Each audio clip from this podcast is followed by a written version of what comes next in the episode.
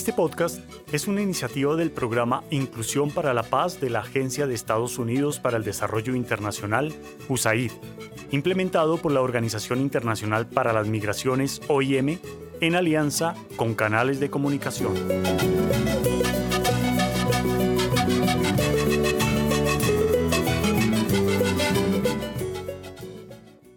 Hoy, en Cuenta la Tambora,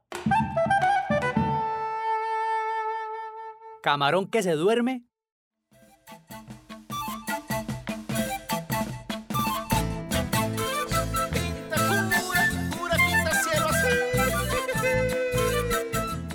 Finalizando la jornada laboral de un jueves en el refugio, Mirella acompaña a Manuel a tomarse un café. A las 5 de la tarde, Mirella repasa todas las actividades cumplidas antes de despedirse hasta el día siguiente. Poco tiempo después, Manuel va rápido hacia el encuentro con su abuelo Joaquín Macú. Siempre le ha gustado conversar sobre la vida con su abuelo. Taita Macú, ¿podemos hablar un rato? Tomémonos un café.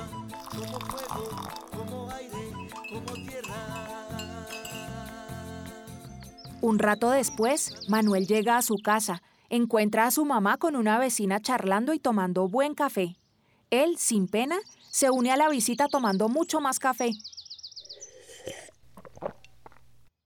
Pasadas las nueve de la noche quiere irse a dormir. Se despide y piensa que con ese día tan agitado caerá como una piedra. Pero vaya sorpresa, Manuel no puede conciliar el sueño. Da vueltas y vueltas en su cama y aunque el cuerpo está cansado por el trajín del día, el sueño no aparece. ¿Será el calor? Mejor me destapo. O más bien deben ser los mosquitos que me quieren picar. Voy a untarme repelente. No, de pronto fue la comida. Mucho sancocho de gallina. Manuel, sin poder conciliar el sueño, no comprende qué le ha pasado en toda la noche. Dejó de tener calor, se revisó el cuerpo para ver si tenía alguna picada y por supuesto no tenía indigestión. Aún así, al amanecer, tiene que alistarse para ir a ayudar al refugio como se lo prometió a Mirella. Manuel llega al refugio y se sienta a esperar a que aparezca Mirella para empezar las labores en el refugio, pero se queda profundamente dormido en una de las sillas de la entrada. Despierte. ¿Por qué está durmiendo hasta ahora? ¿Tiene cara de cansado? ¿Qué le pasa? Manuel le comenta a Mirella que no pegó el ojo en toda la noche entonces los dos repasan qué fue lo que hizo el día anterior Manuel desde la mañana hasta la hora de dormir.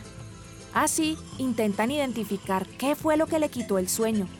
Recordando uno a uno los sucesos del día, Manuel rápidamente llega al punto. Tomó demasiado café. Claro, debe ser el café que tomé ayer. Yo solo me tomo una taza en la mañana y otra sobre el almuerzo. Mi taita siempre me dice que todo en exceso es malo. Nunca me imaginé que el café pudiera hacerme eso, porque mi mamá toma café todo el día, hasta noche con sus amigas, y ella durmió como un bebé. ¿Por qué será eso? Qué raro. ¿Qué tendrá o qué contiene esta bebida para hacer eso en el cuerpo? ¿Y por qué a su mamá no le pasa igual? ¿Qué otros efectos el café hará en el cuerpo? En ese momento, Mirella y Manuel tienen varias inquietudes sobre las causas reales de por qué Manuel no logró conciliar el sueño la noche anterior Así que piensan en buscar a alguna persona que les pueda dar las respuestas a las inquietudes que tienen sobre los efectos del café. Preguntémosle a la doctora y de paso yo le hago una consulta sobre un dolorcito de espalda. Vamos al consultorio. Con risa y con mucha prisa, Manuel y Mirella se dirigen al consultorio de la doctora para llenarla de todas esas preguntas que tanto los inquieta. Le comentan qué pasó con Manuel el día anterior y a la conclusión que los dos llegaron. Primero quiero contarles que el café tiene cafeína. Es el compuesto principal de esta bebida y se dice que puede tener muchos beneficios en el organismo, como lograr mayor atención, estar más concentrados, quedar en estado de alerta.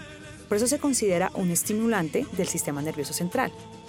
Pero eso sí, siempre y cuando el consumo no sea excesivo. También es importante que sepan que nuestro cuerpo de manera natural genera una sustancia química que se llama adenosina y esta actúa regulando la actividad cerebral, el estado de vigilia y sueño, entre otras cosas. Otro punto que nos ayuda a entender qué le pasó a Manuel tiene que ver con un proceso que sucede en las neuronas, que son las células del sistema nervioso, y se llama sinapsis. A través de este proceso se comunican unas neuronas con otras y hay dos tipos de sinapsis. Está la eléctrica y la química. Ya van a ver cómo la sinapsis química tiene que ver con el estado de vigilia de Manuel anoche. Ah, sí había escuchado algo de la adenosina, pero no sé cómo actúa con pocas o muchas tazas de café. En la sinapsis química se liberan sustancias llamadas neurotransmisores para que se comuniquen unas neuronas con otras que están separadas. La sinapsis química se produce a través de las membranas de la parte prolongada de las neuronas que se llama axón, que es como una especie de brazo. Unas neuronas liberan los neurotransmisores y las otras con unos receptores específicos los toman. Entonces lo que hace la cafeína es bloquear los receptores específicos de la adenosina presentes en el tejido nervioso ocasionando la pérdida de sueño y el estado de alerta. Eso fue lo que le pasó a Manuel. Entiendo, pero tengo una duda. ¿Por qué mi mamá, que toma café todo el día, duerme como pata hinchada? Esa es una muy buena pregunta. Como en todo, las personas no somos iguales, ni tampoco los organismos. Cada persona puede tener afinidades diferentes por adenosina y cafeína. En el caso de tu mamá, la cafeína no bloquea los receptores específicos de la adenosina, y por lo tanto tu mamá puede dormir muy bien y tener dulces sueños. Manuel y Mirella están muy sorprendidos con la explicación, no solo de saber los beneficios que han encontrado del consumo moderado de café, sino cómo a través de la sinapsis del cuerpo realiza y coordina diferentes funciones vitales, así como capacidades físicas y mentales. Pero a Mirella le ronda una pregunta en la cabeza. ¿Por qué la doctora dijo también que cuando las neuronas se comunican puede presentarse la sinapsis eléctrica? ¡Qué interesante! Pero yo tengo una pregunta. ¿Por qué hay eso que la doctora llama la sinapsis eléctrica? En ese caso podemos decir que mayormente se presenta en el organismo la sinapsis química. En la sinapsis eléctrica, la información pasa de la membrana presináptica a la membrana postsináptica porque no hay contacto directo de una neurona con la otra. Hay unos canales formados por proteínas que permiten la comunicación entre las neuronas, e diríamos que su actuación no permite que una neurona inhiba la acción de la otra, como si vimos en la sinapsis química, con el caso del café y la adenosina. Un ejemplo de la sinapsis eléctrica es el funcionamiento del nervio óptico en nuestro cuerpo, que es el encargado de enviar las señales que recibe el ojo al cerebro. Entre la explicación final de la sinapsis eléctrica, los ejemplos que la doctora les da de cada tipo de sinapsis y las relaciones entre sinapsis, cafeína y adenosina, las voces de Mirella y la doctora son tan arrulladoras para Manuel que no puede evitar quedarse dormido en medio de la conversación. Mientras Manuel ronca, Mirella consulta sobre su dolor de espalda y la doctora le receta un medicamento. ¿Manuel entendió? Manuel, ¿nos escucha? Manuel. Los dos jóvenes salen agradecidos del consultorio. Mirella no puede evitar reírse porque Manuel se quedó dormido.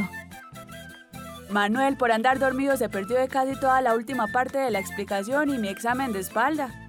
Entre otras, me debe 20 mil pesos, ¿o yo? ¡Ey, 20 mil de qué? ¿De la consulta? ¿O es que usted cree que la doctora trabaja gratis? ¿Dormilón? Del cielo, eres tu sagrada plantica, como río de agua bendita, purifica la Pachamama, como el agua, como fuego, como aire, como tierra.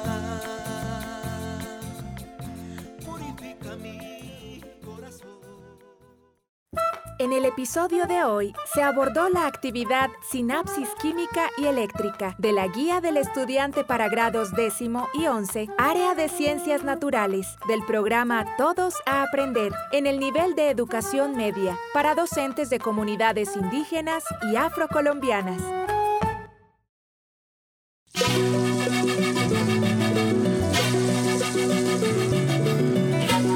Este podcast se hace posible con el generoso apoyo del pueblo estadounidense a través de la Agencia de Estados Unidos para el Desarrollo Internacional, USAID. Su contenido es responsabilidad exclusiva de sus autores y no refleja necesariamente las opiniones de USAID o del gobierno de Estados Unidos, ni de la Organización Internacional para las Migraciones, OIM.